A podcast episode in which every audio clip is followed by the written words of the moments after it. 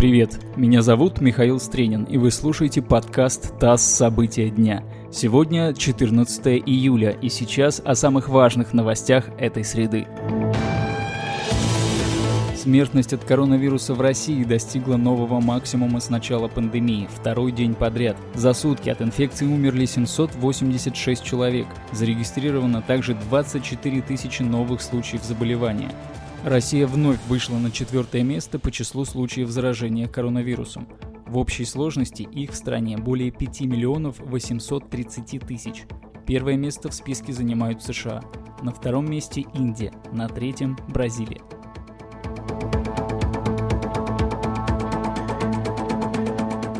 Россия с 24 июля возобновит регулярное авиасообщение с Францией и Чехией – всего будет по 4 рейса в неделю из Москвы и Петербурга. Также с 24 числа будет увеличено количество регулярных рейсов еще в несколько стран, в том числе Австрию, Болгарию, Венгрию, Грецию и Хорватию.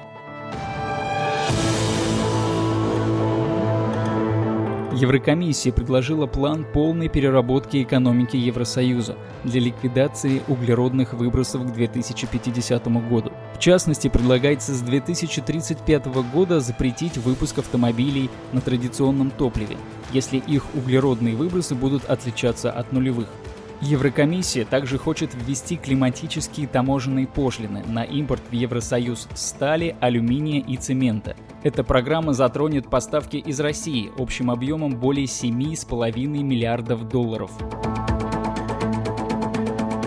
Краснодарские отели не будут выселять туристов, не привившихся от коронавируса за три дня после приезда в регион.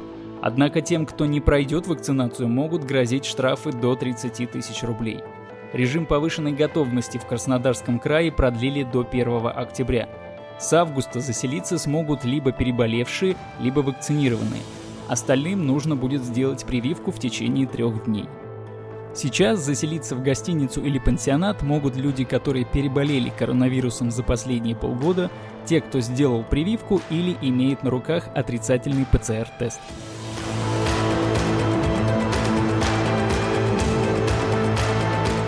Это подкаст «ТАСС. События дня».